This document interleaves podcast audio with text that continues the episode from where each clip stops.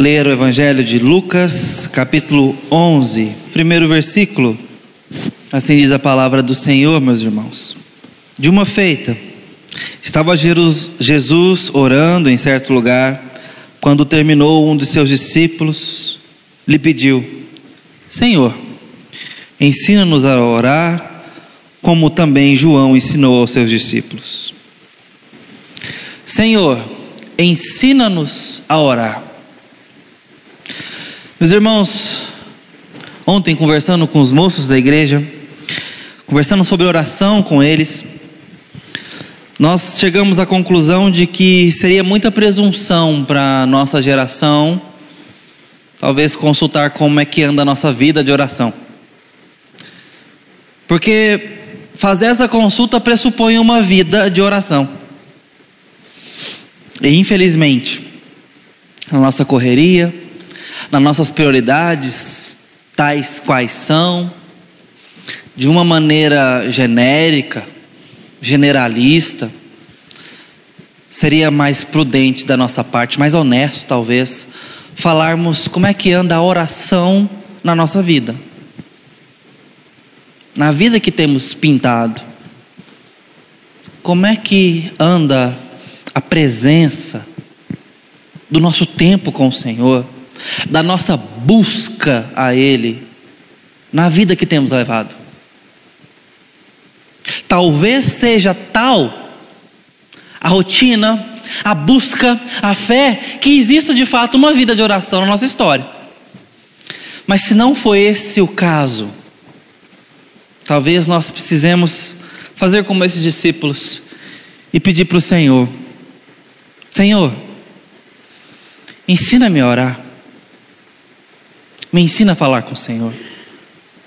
E esse texto aqui me mostra Jesus respondendo a eles, dizendo: Eu ensino. E quando vocês orarem, façam assim. E ele então fala com o Pai diante dos discípulos, ensinando verdades muito importantes. Eu gostaria de destacar algumas aqui para nossa reflexão. Mas, queridos, esses discípulos estão diante de Jesus. Esse Jesus que é dito lá em Hebreus como o motivo pelo qual nós podemos ter, traduzo a palavra que está ali, atrevimento de entrar na presença do Pai.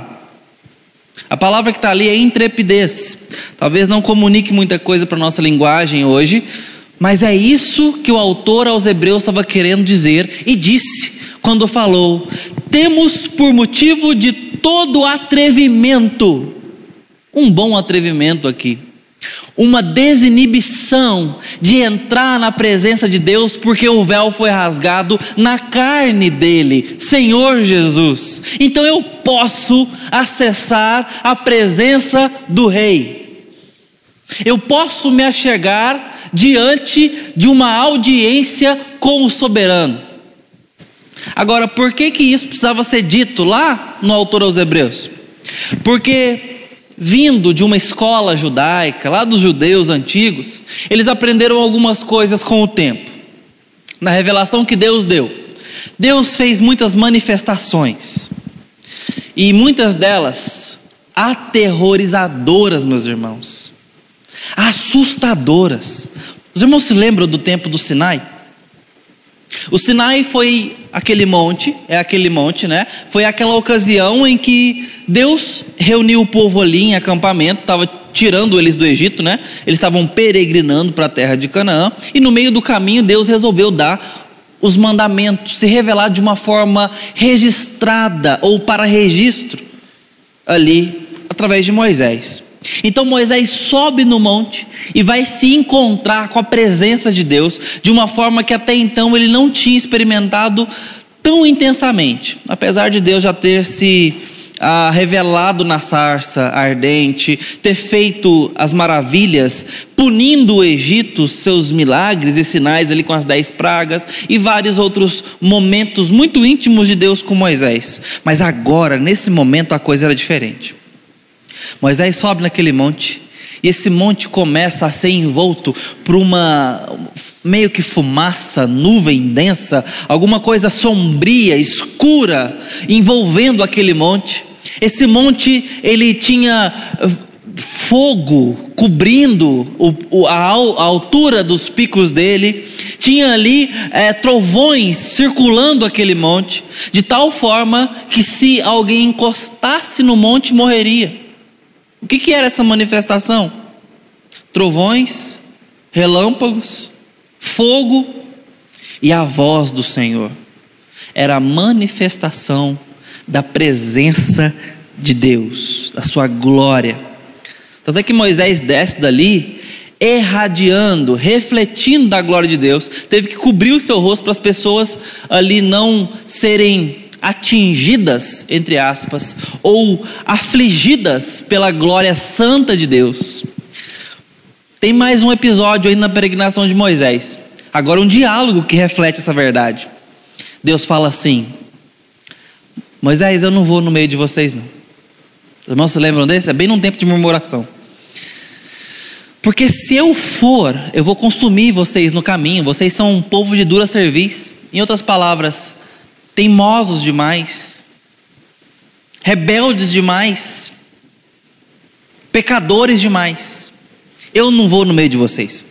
Mas eu vou mandar um anjo para ir adiante de vocês e aí vocês vão terminar de chegar. Mas eu mesmo não vou, porque se eu for, como eu disse, eu vou consumir vocês no caminho. Essas e outras passagens, como por exemplo a principal delas, a do tabernáculo. O tabernáculo já é um tempo mais avançado na peregrinação do povo de Deus. O tabernáculo precede a construção do templo. Todos estes são lugares onde Deus se manifestava presencialmente. Mas no tabernáculo tinha algo especial. Os irmãos se lembram que existia um cercado Dentro desse cercado tinha ali o lugar onde se fazia o sacrifício para Deus, do jeito que ele ordenou pelos sacerdotes.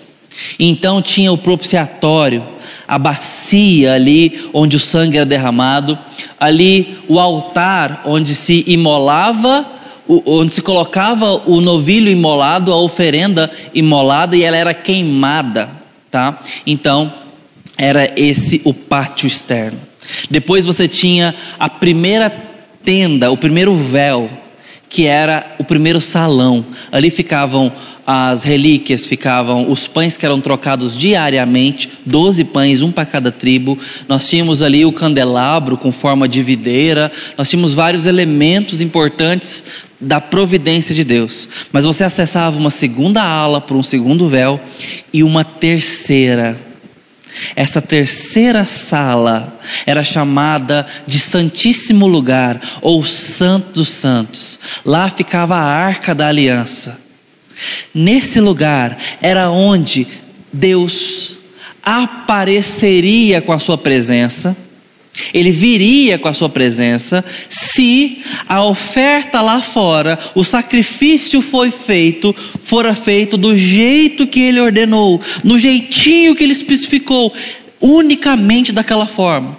Então, apenas uma pessoa, o sumo sacerdote da vez, tinha a incumbência e a responsabilidade de entrar naquele lugar para estar com Deus. Mas e se a coisa lá fora não tivesse sido feita do jeito de Deus? Aí, meus irmãos, era uma passagem só de ida para aquele lugar.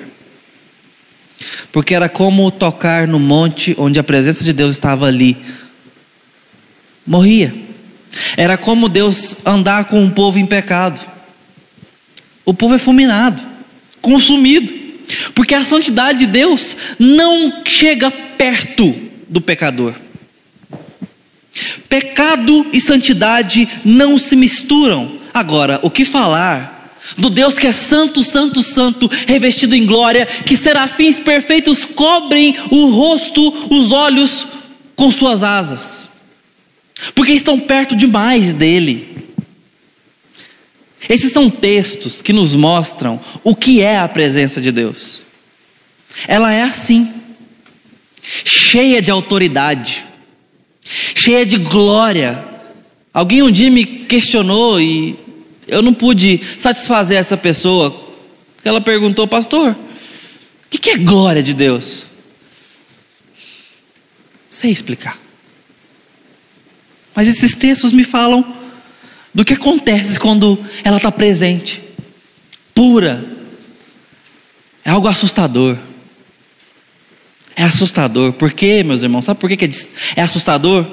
Alguém já disse que nós tememos tudo que não conhecemos. Talvez por esse ponto seja tão aterrorizante. Porque Deus é tão diferente de nós. Deus é tão puro, tão santo, tão maior, que as manifestações de Deus sempre foram de deixar a gente aterrado. Lembra de Daniel, quando Deus apareceu numa visão ali? Um, Deus, na verdade, a presença de Deus num anjo caiu como que morto. Mesma coisa aconteceu com João lá na ilha de Pátimo, preso, tempo de Apocalipse. E várias manifestações deixaram homens santos de Deus passados pela presença da glória de Deus. Isso me faz me é, recordar um tempo de acampamento lá em Séries, o APC. Nós tínhamos um irmão ali, mais pentecostal do que nós, e no meio da reunião de oração, a equipe de acampamento, esse irmão começou a pular em direção à parede. Éramos todos adolescentes. E ele pulava e passava a mão na parede. Obviamente, todo mundo presbiteriano parou de orar, porque alguma coisa estava acontecendo diferente ali, né? E eu estava liderando a equipe naquela época, então eu tive que chamar esse irmão no canto e perguntar o que estava acontecendo. Que unção nova era aquela, né? Ele falou: Não, Giovanni, é o que eu vi um anjo, estava tentando pegar ele. Certo. Eu não quero qualificar a experiência do irmão. Não sei se ele conseguiu pegar, puxar o calcanhar desse anjo. Mas, meus irmãos, não é o que acontece por aqui. Quando há uma manifestação vinda de Deus, no mínimo, nós temos que nos parar. E dependendo do que for, não só parar, mas nos curvar. Isso foi ensinado de tal forma que os escribas, no final do Antigo Testamento, já registrando o texto da revelação. Quando vinha o tetagrama, que significa Yahvé, uma forma verbal que se substantivou. Eu sou, quando ele disse para Moisés na sarça ardente, virou um substantivo, Yahvé.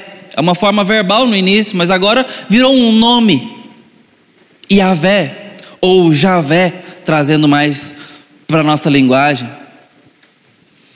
Eles param antes de escrever essa palavra, eles se banhavam, eles se lavavam, era um ritual de purificação, porque eles estavam lidando com aquela expressão que Deus deu sobre si. Esse era o zelo que eles foram aprendendo dentro de casa sobre Deus. Mas muito mais do que isso, do que esse cuidado, esse zelo que eles tinham, agora já no Novo Testamento, todos sabiam esses que andavam com Jesus ou aprenderam do judaísmo que não se pode acessar a presença do Pai de qualquer jeito. Na verdade, aprendemos que não podemos, porque Deus é santo.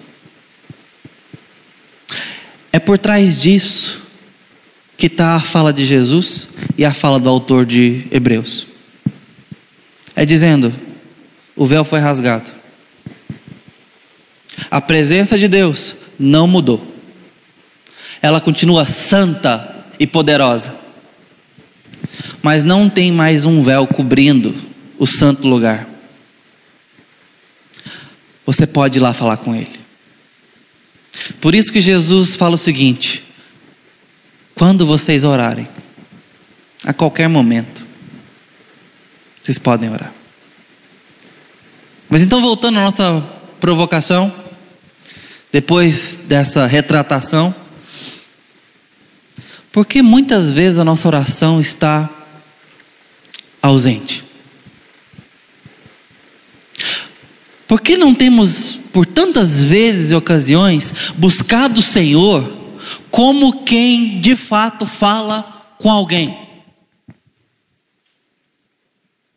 Por que por tantas vezes não temos confiado ao Senhor o cuidado do nosso problema, da nossa dificuldade. Porque por tantas ocasiões, tantos irmãos, tantos de nós não têm falado com o Senhor como quem de fato crê que Ele está ouvindo, quer que Ele escuta e se importa. Talvez, meus irmãos, porque não temos tido fé, não temos crido que de fato Deus ouve, não temos acreditado que Deus se interessa. Uma outra razão, talvez é porque nós estejamos em pecado. E o pecado tem nos paralisado, nos esfriado a fé que não nos leva a crer que Deus está, que Deus é e que Deus faz, mas também nos gerado indignidade, dizendo: eu não tenho direito de falar com Ele. Deus sempre mostrou que nós não somos dignos de chegar perto dele. Ainda mais eu nesses dias, como que eu vou fazer isso? Deus não vai me ouvir. O que é que tem te segurado para você não se entregar a Deus e não se bus não buscá-lo, não se lançar em busca? O que é que tem paralisado você ante a fala, Senhor, eu preciso aprender a orar. Eu preciso descobrir o caminho até o Senhor. Eu preciso falar com o Senhor.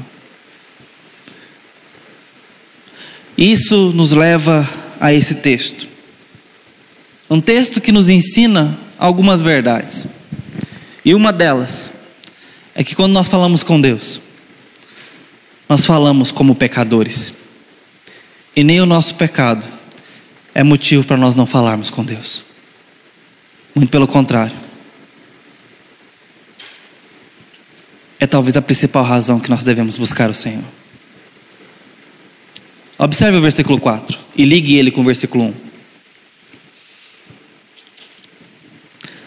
Quando você orar, Jesus disse, no versículo 2: Quando orares, dizeis.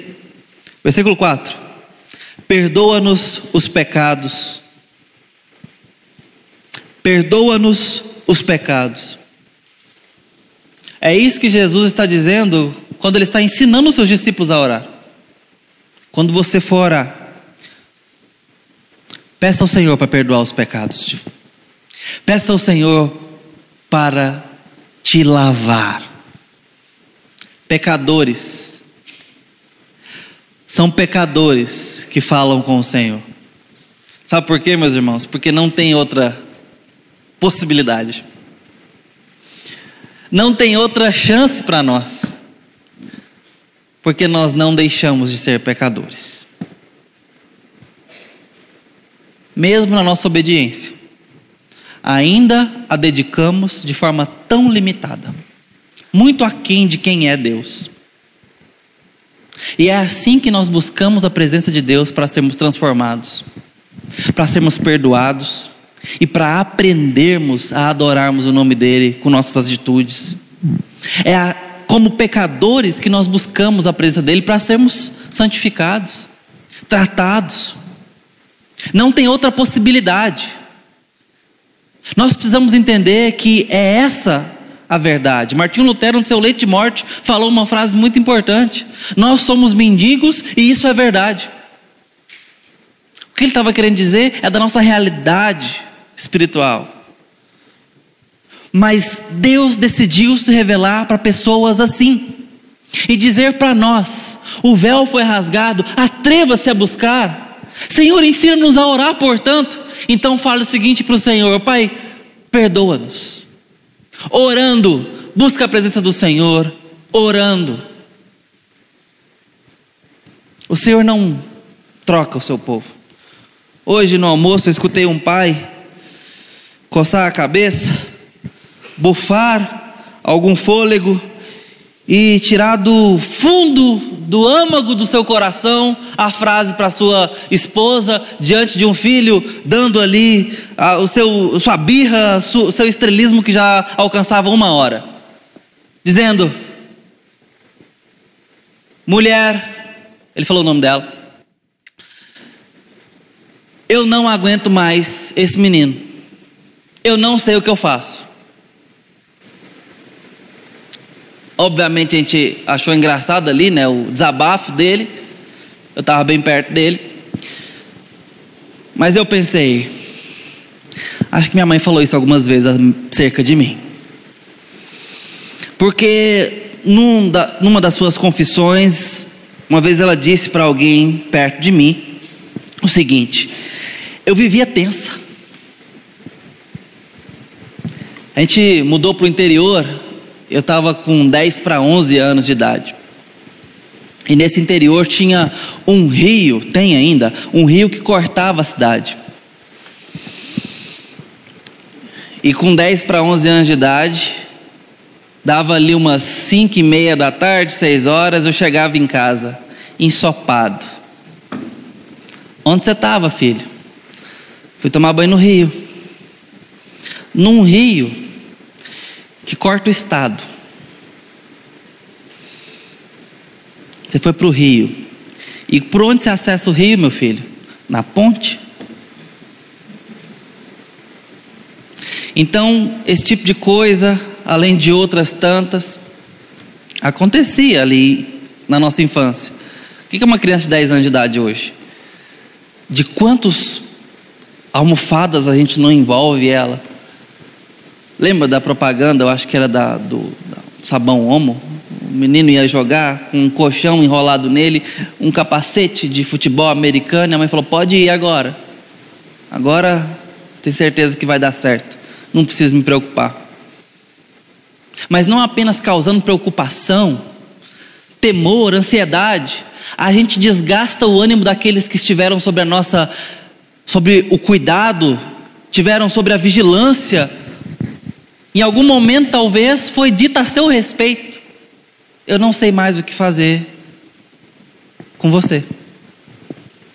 Eu fui uma criança muito custosa. E uma professora, eu ainda me lembro do rosto dela. Ela disse para uma colega dela de trabalho que eu era caso perdido. Ela usou essa frase, meus irmãos. Esqueci não, guardei. Hoje a gente é amigo, de vez em quando eu encontro ela na cidade da minha mãe. Tá tudo certo. Vingou em algum sentido. Mas um dia eu a cansei. Ela chorou em sala de aula e falou: Esse menino é caso perdido. Eu acho que esse pai hoje, se pudesse, ele brincou ainda com a situação, na hora que eu ri dele ali. Ele falou assim: Você não quer o fulano para ficar na sua casa hoje à tarde, não? Eu falei: Eu não posso, que eu tenho que estudar para o sermão hoje de tarde. Será que ninguém quis te vender, não? Ou dar? Será que a sua esposa já não quis que o cigano te levasse? Em troca de um tacho de cobre bonito?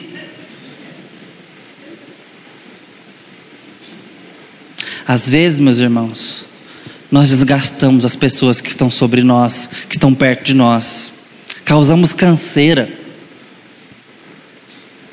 Às vezes nós somos chatos, difíceis, briguentos, reclamões, azedos como uma criança que está dando birra. E azedamos todo mundo.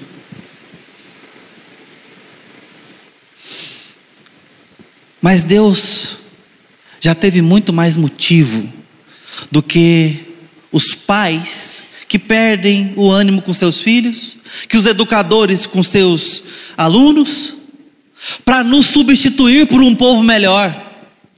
Ou melhor, para trocar esses humanos que não valem nada, desde o primeiro. O primeiro já veio com problema, por uma raça melhor. Por que, que Deus não ficou com seus anjos? Que eu tenho certeza que, exceto aquele um terço que caiu, o resto nunca deu trabalho. Miguel, sua turma toda, Tenho certeza que até hoje estão perfeitos e, como diz o texto Apocalipse, capítulo 4, não se cansam de falar: Santo, Santo, Santo é o Senhor, ficam adorando. Eu tenho certeza que Deus não disse para esses anjos: Eu me cansei dos seus louvores e das suas festas, como Deus já precisou falar para o povo dele. Eu tenho certeza que Deus não precisou falar para os seus querubins o que ele teve que dizer para o povo: Eu não vou no meio de vocês, porque o seu povo vou consumir vocês, porque são de dura serviço. Não me tragam as suas ofertas, como ele já precisou dizer no tempo pós-levítico. Deus já teve tanto motivo para apagar esse povo da história e arrumar um melhor. Mas Deus não é o pai que fala, eu cansei. Ele é o pai que fala: podem buscar. E quando vocês buscarem, peçam perdão. Eu vou tratar vocês. Peça para o meu nome ser santificado. Santificado seja o teu nome. Sabe por quê? Porque Deus decidiu escrever o nome dele na gente. Não tem como ele tratar o nome dele sem tratar o povo dele. Peçam e eu vou dar. E ainda no capítulo 11, Deus nos revela algo quando ele diz: Vocês que são pais maus, sabem dar bons presentes aos seus filhos? Quanto mais Deus. Se vocês pedirem o Santo Espírito, Ele terá alegria de vos dar. Deus estava dizendo aqui em Jesus Cristo que aqueles discípulos eram maus, não que estavam fora da comunhão com Ele, mas ainda eram maus porque nós somos. Estamos num processo de redenção e um dia essa redenção vai ser terminada, meus irmãos. Um dia nós não vamos ter mais o bem e o mal habitando em nós. Nós não vamos ter mais a paz e a guerra no nosso peito. Um dia nós vamos estar completos para a glória de Deus e vamos ser felizes. Isso vai acontecer porque Jesus prometeu. E na ceia do Senhor, nós estamos declarando sempre isso: volta, Senhor Jesus, e resolve o nosso problema. Porque hoje nós estamos aí lutando com a nossa adoração, tentando buscar fé, tropeçando, cabaleando, buscando de algum lugar. Mas Jesus vem nos ensinar que nós podemos orar, que nós podemos, fracos, trôpegos, buscá-lo, porque Ele vai nos recompensar. Davi, no Salmo 38, ele diz: As minhas iniquidades sobem-me até o pescoço, mas tem misericórdia. Davi estava orando, meus irmãos, pedindo ao Senhor para livrá-lo. Eu quero dizer que os seus tropeços não podem ser reforço para você não orar, muito pelo contrário. Isso é um motivo para você desesperadamente buscar o Senhor Jesus e falar com Ele, e pedir como Ele nos ensinou a fazer: me perdoa, Senhor, me lava, me faz mais parecido com o Senhor. Meus irmãos, nós precisamos encarar o desafio de orar por santidade, de orar por consagração. Mas sabe por que a minha geração tem tanto medo de orar por essas coisas? Porque pedir consagração é abrir mão dos meus planos e pedir o plano do Senhor na minha história. Isso é uma pessoa consagrada, uma pessoa rendida aos planos do Senhor. Já imaginou Deus interferir na sua agenda? E virar ela de cabeça para baixo, talvez até jogar ela fora? Isso é o que a consagração faz. E meus irmãos, nós vamos ter peito para isso, mas não vamos ter longe do Senhor. Nós não vamos ter unção longe do Senhor. Nós não vamos ter poder longe do Senhor. Os discípulos saíram para lidar com demônios. E o Senhor Jesus falou o seguinte: vocês perderam essa batalha. Porque essa casta só é rompida com jejum e oração. Mas para que orar?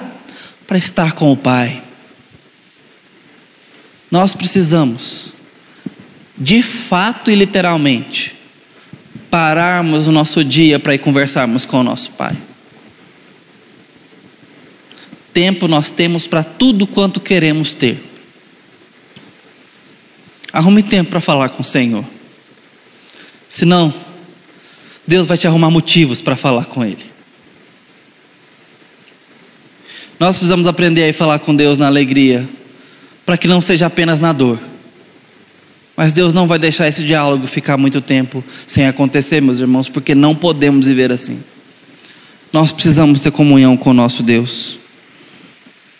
E ele então ensina esses homens, no versículo 13: Se vocês que são pais maus sabem dar bons presentes aos seus filhos, quanto mais o Pai Celestial dará o Espírito Santo àqueles que lhe o pedirem.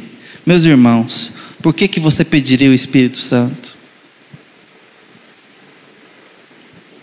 Porque você quer conhecer o Senhor mais. Porque você quer ter mais amizade com Deus. Porque você quer saber mais quem Ele é. Porque você quer ser mais amigo dele. Não é assim quando você se apaixonou? Você não queria mais um pouco? Não queria saber mais? Não queria estar mais perto? Não queria que a carta chegasse logo? Ou colocar créditos no seu celular para poder ligar e falar mais um pouco? Os irmãos sabem que eu tenho sido pai à distância e tido contato com a minha filha algumas horas a semana. É um acordo que fizemos, é um meio termo entre as diferenças entre eu e a minha ex-esposa. E meus irmãos, eu tenho pedido a Deus por esses minutos.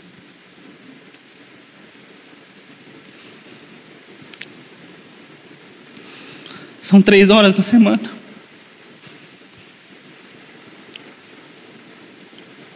E eu não abro mão de nenhum segundo.